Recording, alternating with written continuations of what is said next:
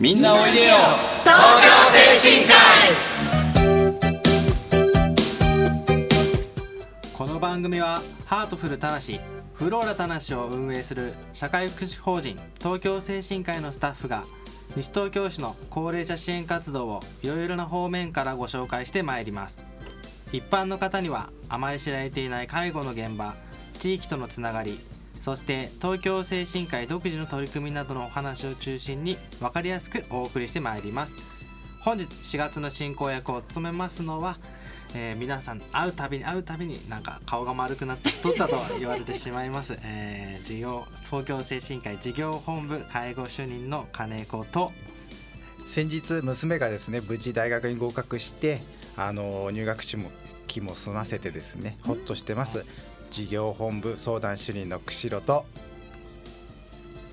えーと、新規事業を任されることになり期待と不安で胸がいっぱいの、えー、訪問看護ステーション管理者の竹内です。FM 西東京パーソナリティの直美も一緒にお送りしてまいります。よろしくお願いいたします。よろしくお願いします。さて、えー、本日のラインナップなんですけれども、えー、4月1日から介護報酬改定に伴い、えー、当施設にとって厳しい環境になりましたそんな中東京精神科医では前々回お話ししました訪問リハビリに続き4月1日から訪問看護を行うことになりました。そこで今回は訪問看護ステーション管理者の竹内さんにいろいろとお話を聞いていきたいと思っております。途中で音楽を挟みまして後半も引き続き訪問看護についてお話ししていきたいと思います。それではみんなおいでよ東京精神科医スタートです。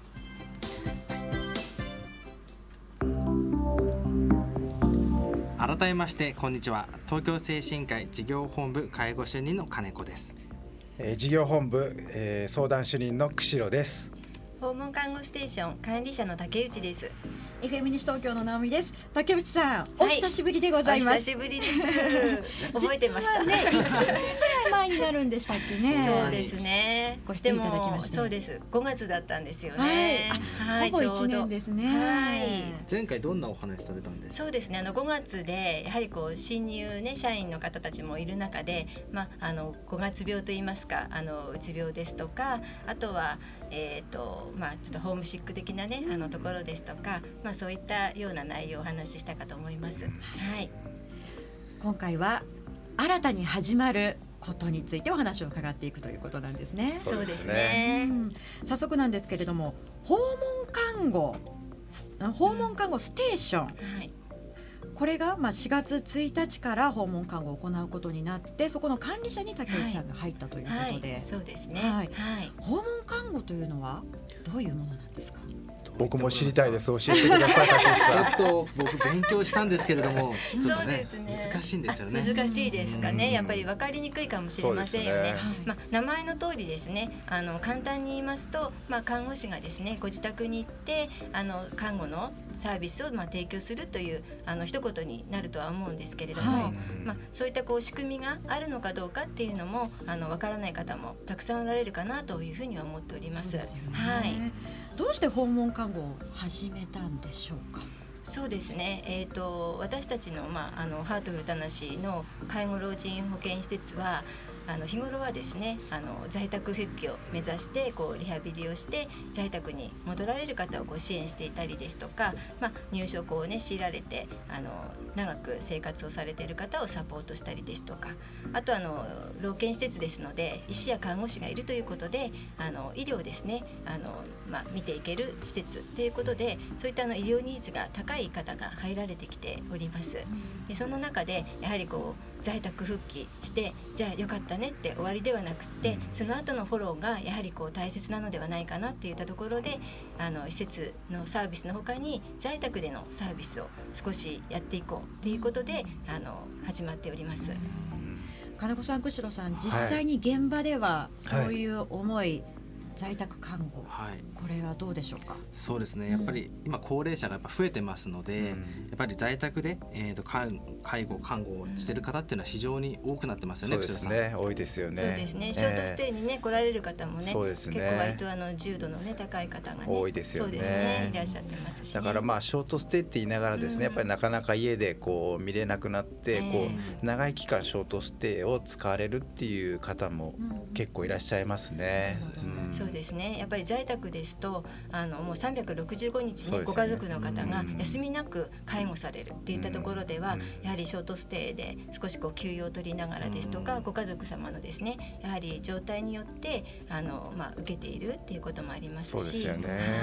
あとはやっぱりその気軽に病院に行くことができないっていうのもあるんじゃないですかね。そうですね。はい。認知症とかあると難しいですよね。うん、そうですね。病院にお連れするのがまた大変になる、そうですね。はい。そういう問題点もやっぱり出てくるんですね。そうですね。うん、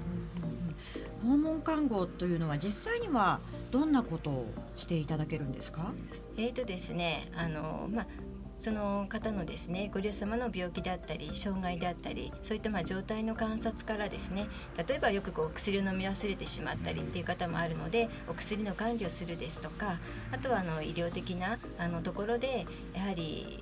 病院と同じようにですねあの自宅でも点滴して生活をしていたりですとかあとは特殊的なですねあの医療機器をつけて帰られている方もたくさんおられますので、はい、そういったところをサポートするということですね。はい、竹内さんはももともと看護師ということになるそうですね。はい看護師です。はい。大きな病院とかでも働いていたりとか？そうですね。最初はですねあの都立病院の方で、えーと、勤務を。すごいですね。すごいですね。あの、まあ、9年ぐらいですね、はい、やっておりましてもうその頃からですね病院がやはりもうあの入院期間が長くなるともうベッドが埋まってしまうので、うん、まあ、できるだけあの慢性疾患については、うん、あの在宅で、まあ、見れるようにというような働きがあったものですからその頃ですねあの在宅診療班というのがあってあの病棟からも在宅継続委員っていう形でですねフォローするための看護師の派遣をしておりましたので、はい、そこであのやっておりました。はい。本当にじゃあ経験豊かな、そうですね、歴史が長いそうですね。本当にあの いやいやそうですそうです。でそういったところからもともと訪問看護というのには携わっていらっしゃったんですね。えー、そうですねその頃から、まあ、在宅に向けた支援ということでやっていたんですけれどもその後ですねあのえーと、訪問看護ステーションの中であの現場の方で、まあ、大体15年ぐらいですかね。ますます年齢が分かっちゃいますね。言いたくなかったですね。昔とじゃあ今の訪問看護っていうのはまた違うんですか？そうですね。あのまあ大きくは違いはないとは思いますけれども、やはりあのご高齢の方がご高齢を介護あのしているっていうことで、まあ年齢がねこう高齢化っていうのもありますし、そういったことではやはりこう大変になってきているなっていうことと、やはり医療が進めばそれだけ皆さん長生きできる、あの可能性がはいすごくありまして、元気にやっぱり長生きしていただけるっていったところでですね、やはりあの自立支援というまあ介護保険のですね目指すものもありますし、まあ、そういったところであの変わってきてるかなっていうところもあります。そうですよね、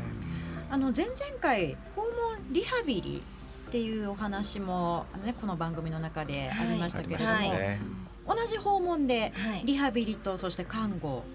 どういった違いがあるんですかね？そうですね今あの訪問リハビリを先に立ち上げましたのはあの、まあ、リハビリのスタッフだけがご自宅にいてですねリハビリができればいいっていうようなあの方のためのものなんですね。で訪問看護ステーションも看護師が行きますけれどもその中でもあの訪問看護の内容としてですねリハビリも入ってるんですね。はい、でそれは看護師は状態を見ながらその方にこう合わせてリハビリがまあ取り組める。っていったこともありますしあの横の連携であの訪問リハビリと一緒にですねサポートできるという体制も取れますし、はい、はい、そういったところであの、まあ、訪問リハビリ単独と医療と関連合わせた訪問看護ステーションからのリハビリの両方も提供できるっていうことになりますね。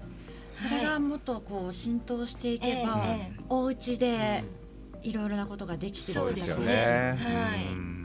そうするとこの介護のね世界もまた広がっていきそうですよね。そうですよね。はい。うん、ええ。まあやっぱりより住み慣れたねそういう自分の家でいろんなことができるようになったら、うん、やっぱりまあ僕なんかでもすごいいいかなと思うんで、うん、本当にいいことだなと思いますね。まあ、施設の方でも通所リハビリというのもありますしその中ではですねあの施設に出向いてやっぱりお家からこう出るあのチャンスというかですね出る活動っていうことも一つは楽しみでもありますしそう、ね,、いったものを選んで施設でのリハビリをされる方もあれば、やはり出たくてもなかなか出れない方もいらっしゃるっていうことで在宅支援の中では訪問リハと訪問看護で支えていくっていう形になりますね。あの訪問看護ステーションって24時間体制だというふうに先ほどお伺いしたんですけれども。そうですね。あの事業所によってあの24時間を取っているところ取っていないところがあると思うんですけれども私どもは24時間サポートするという体制で臨みます。いいですね。大変ですね、はい。まあでもね本当にどうですか？24時。直美さんだったらどうですか？24時間。携帯の電源落としたくなりますよね。時には。そうですかね。いくらお仕事だとはいえね。でも利用されてる方にとってはねやっぱ何かあった時に、そうですね、ね、一方でね、はい、相談乗ってもらえると、はい、まああの本当にですねあの昼間はですね誰かしらあのケアマネージャーさんであれあの施設の職員であれ、はい、あの介護の、ね、方であれあの連絡が取れるんですね、ね、もちろんの先生も、はい、介護の先生もやっていれば連絡が取れる。ということですけどやはり、まあ、夜間ですとかあとは土曜日日曜日あの事業所がお休みだったりとかクリニックがお休みだったりとかって言った時に何かがあった時にあのじゃあどうしようっていうことになると思うのでその辺のやっぱりサポート体制といったところでは、うん、24時間のあの支援と、まあ、365日ですね、はい、はい、支えていくっていうのが大事かなというふうに思っています。そうですよね、はい、あの想定される相談内容とかっていうのはどんなことを考えていらっしゃいますか？そうですね。やはりあの、まあ、慣れてない介護に慣れてない方であればこう熱が出た時でもあの、まあ、ちょっと驚いてあの慌ててしまうかもしれませんし、そういったところではですねあの日頃からですねあの主治医の先生とこういった時があったらこんな方法をとっておきましょうっていうような話をしておくんですが、はい、やはりそれでやっていいのかとかこれで大丈夫かしらってやっぱりこう不安がある時の、まあ、後押しの相談ですとかあとは本当にまあ緊急であの、まあ、見に行かなければいけないっていうことももちろんあると思いますので、はい。利用者さんにとっては本当に安心そうですよねの一言ですね。そうですよね。そこが一番大きいんですね。そうですね。安心してもらうためのはいあの24時間だと思っています。ご本人だけじゃなくてご家族の方のね精神的不安ね、そうですね。はい。あの後半も引き続きお話を伺っていきたいと思います。えここで一曲今日は金子さんがはいじゃあ、はい、僕からのリクエストで。えっ、ー、とですね、まあ、新社会人が4月から増えるということで前回やった時もそんなこと言ったような気がするんですけど いやまあお世話を置いておきまして、えーと、今回ですね、はい、僕リクエストしますのは「えーと、ゆずで栄光の架け橋」というあのオリンピックの時に流れた曲なんですけれども、ね、はい、はい、それで皆さんちょっとね前向きなそうですね。ことをね、うん、伝えていただければいいかなと思ってます。はい、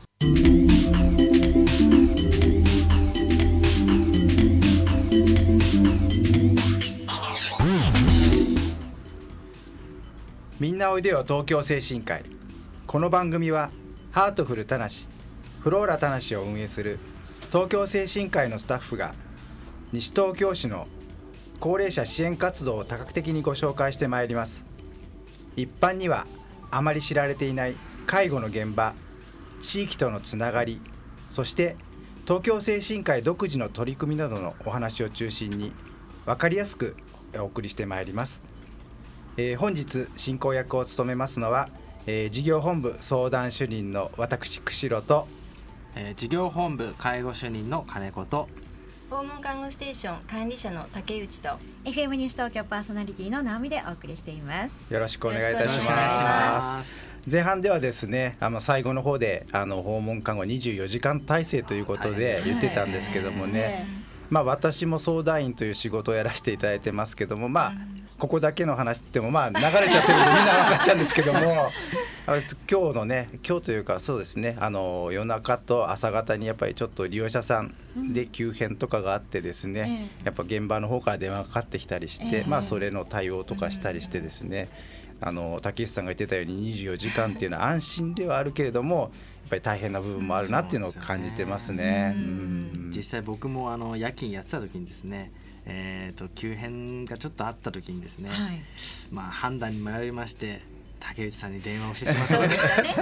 夜中に、ね、はい、あることもありましたのでただやっぱり一言ねやっぱりそこで竹内さんいていただけるとすごいやっぱりね安心しますんでねその気持ちとね、ね、やっぱ家族の気持ち一緒なのかなっていう気もしますけどね。ね。そうですね。現場の職員もやはりどうしたらいいかって言った時には相談とですね、うん、あに電話があの、うん、来ることが多いのでは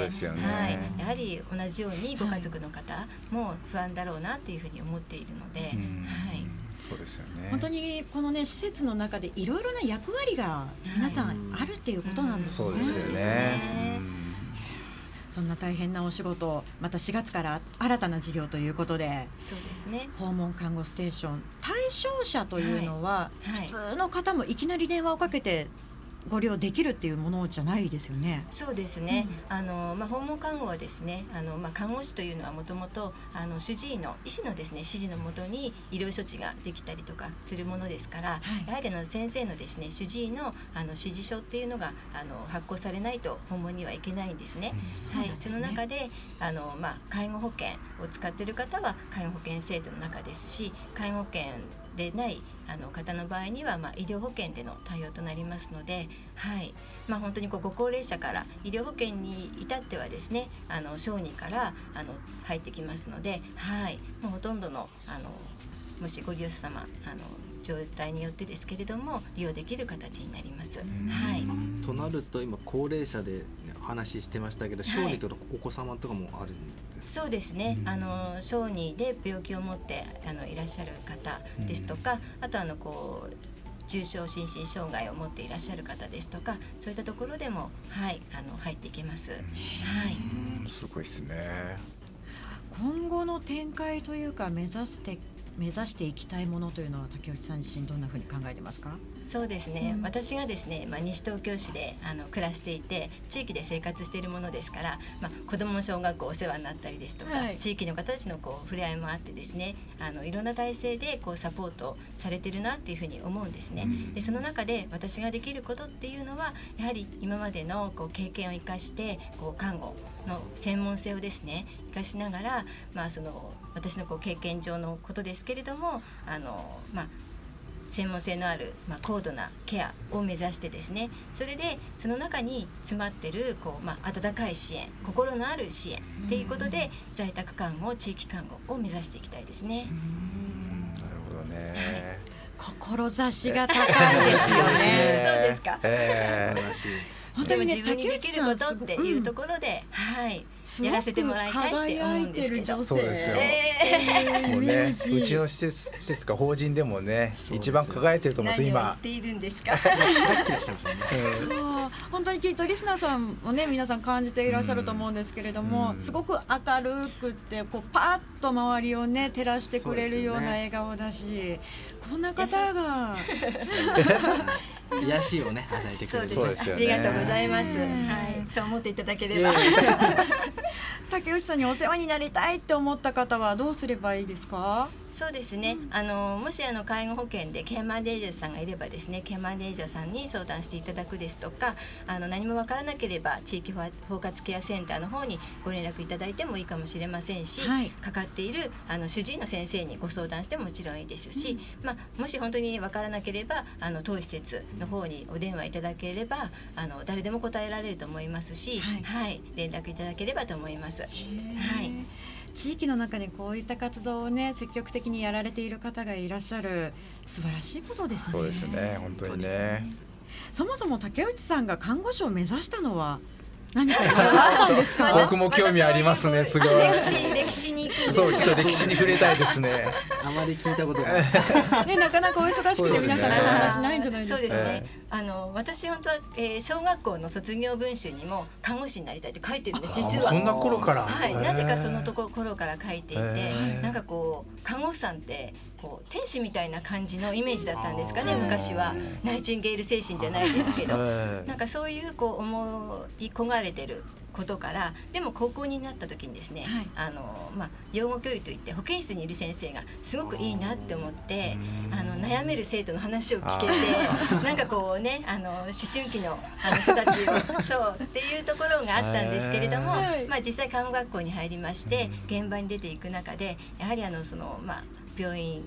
でですねあの看護っていうのがすごいやりがいのあるものだっていうふうにこう思っていて、まあ、自分にすごく合ってるのじゃないかなっていうことで、はい、もうここの看護の道からやめられません。